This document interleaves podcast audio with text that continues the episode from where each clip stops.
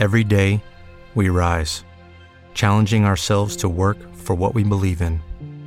At U.S. Border Patrol, protecting our borders is more than a job, it's a calling. Agents answer the call, working together to keep our country and communities safe. If you're ready for a new mission, join U.S. Border Patrol and go beyond. Learn more at cbp.gov/careers. Este podcast forma parte de Evox Originals. Disfruta de este avance.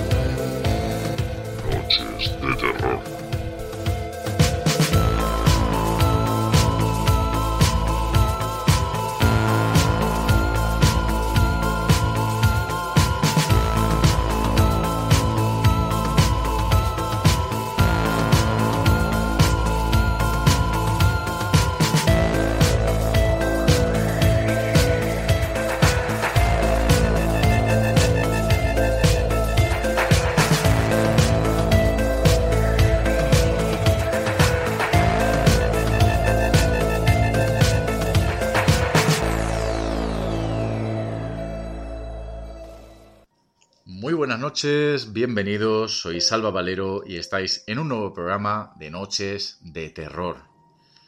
Esta noche volvemos a tener un testimonio, es decir, uno de vosotros, un oyente del programa, ha decidido contar con nosotros, contactar con nosotros para contar sus experiencias paranormales. Puede que esta noche sea algo diferente porque el testimonio que nos viene a, a contar lo que le está sucediendo no solo quiere compartir con vosotros sus experiencias, sino también pedir ayuda. No es una situación fácil la que está viviendo él y su familia y por lo tanto quiere que aquí en el programa podamos de alguna manera darle algo de claridad a todo lo que le está sucediendo. Así que bueno, voy a pasar directamente a darle las buenas noches. Muy buenas noches, Antonio. Muchas gracias por esto, por poder contar mi historia y recibir algo de ayuda y claridad. Yo la verdad que sensibilizo mucho, Antonio, cuando me comentáis eh, que hay veces que una situación se puede convertir en algo insostenible. Al final hay gente que a lo mejor cuando vive una experiencia paranormal lo vive como algo anecdótico, incluso excitante.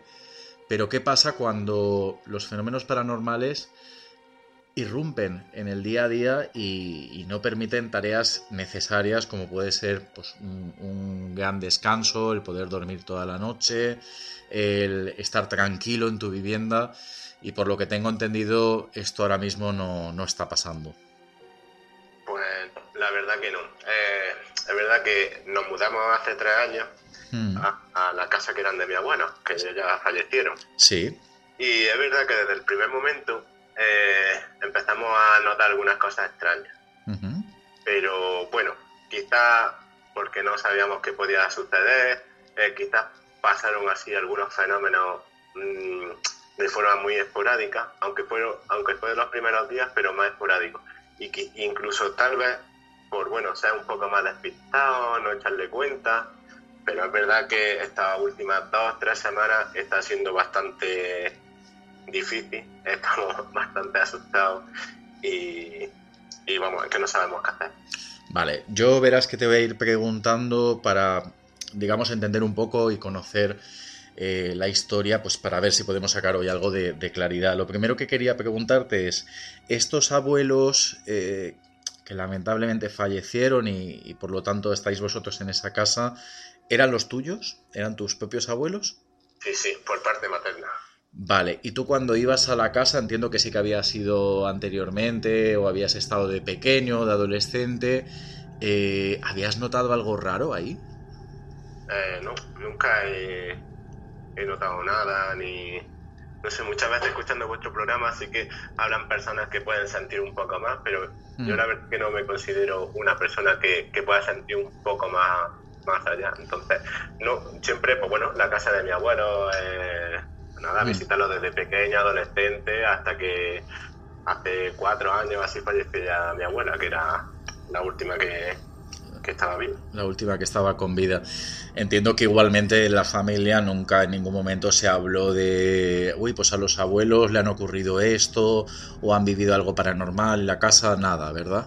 Eh, no, porque, claro, han sido estas dos últimas semanas cuando todo se está un poco desbocando, está en alerta. Entonces, a la familia nunca le hemos contado absolutamente nada. Primero Mm. por, por mi propio escepticismo, que no soy una persona que crea en esta serie de fenómenos, aunque ahora mismo, bueno, mi visión ha cambiado. Entonces, no ha habido esta necesidad. Pero sí me resulta curioso eh, que anoche estaba hablando con mi hermana y sí que me dijo, pues mira, yo nunca, nunca me ha gustado dormir en la casa de la abuela, ni siquiera de pequeña, porque antes vivíamos fuera y veníamos algunos fines de semana Mm. y por eso me quedé, me quedé un poco sorprendido, la verdad. Ostras. Eh, no, vamos, que no. Eh, nosotros, mi pareja y yo, antes incluso de que naciera nuestro hijo, vamos, eh, andábamos de noche eh, sin ningún problema, pero no nunca hemos sentido así nada, nada extraño ni, ¿no?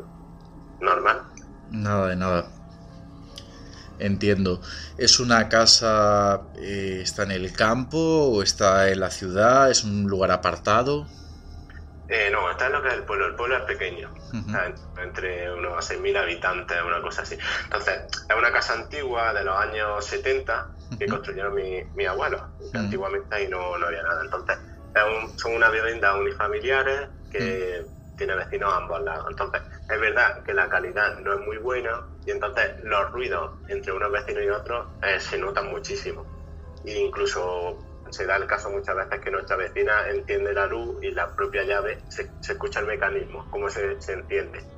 Ujú. Pero bueno, que nosotros podamos identificar el 95 o 99% de los ruidos, pero hay un segmento Sí. es que no sabemos lo que puede ser. Bueno, aparte de otra serie de cosas que no, no han sucedido.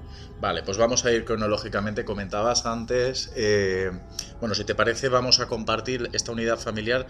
Entiendo que se compone de ti, de tu pareja y tenéis, ¿tenéis hijos? Tenemos un hijo pequeño de, de 8 meses ahora. Ay, qué chiquitín. qué pequeñito. Vale, entonces, eh, claro, cuando os mudáis, eh, simplemente te, te mudas tú y tu pareja. Sí, efectivamente. Eh, nos mudamos, creo que fue hace tres años. Tres años. hace de, de tres años. En la pandemia, ¿no? En el 20.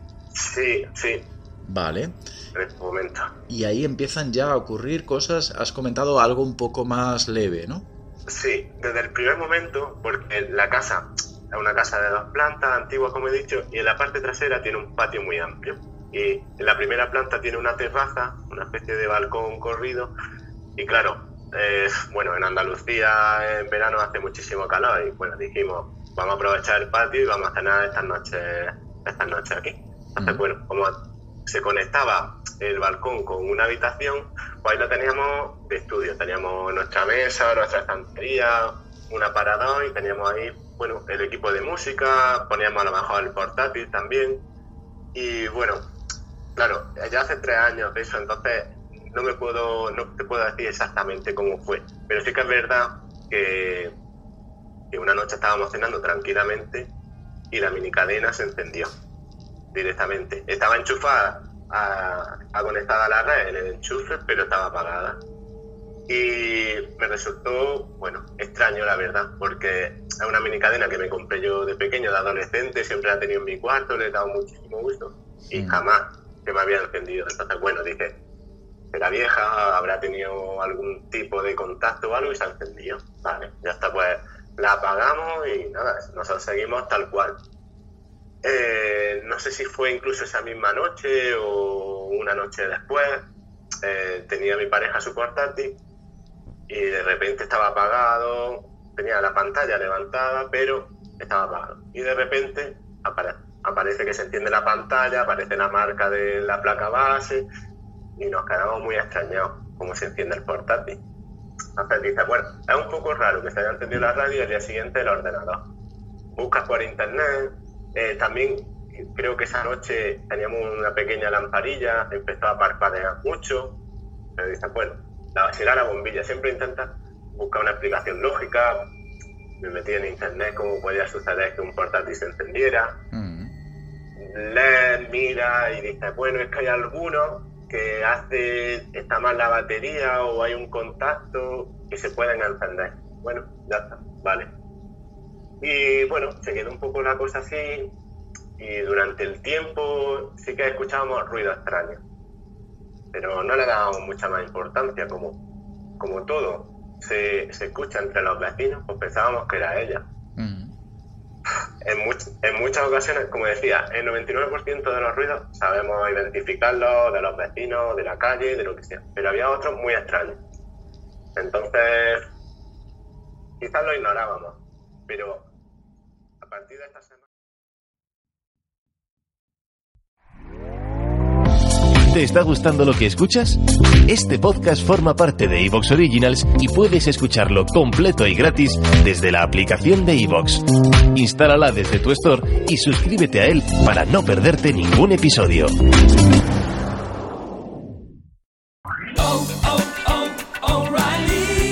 ¿Necesitas ayuda? En O'Reilly Auto Parts te ayudamos. ¿Necesitas algún consejo? Te aconsejamos. Nuestros profesionales en autopartes están siempre disponibles para ayudarte a encontrar lo que necesites. Excelente servicio al cliente es solo una de las ventajas que ofrece O'Reilly Auto Parts. Los profesionales en autopartes. Oh, oh, oh,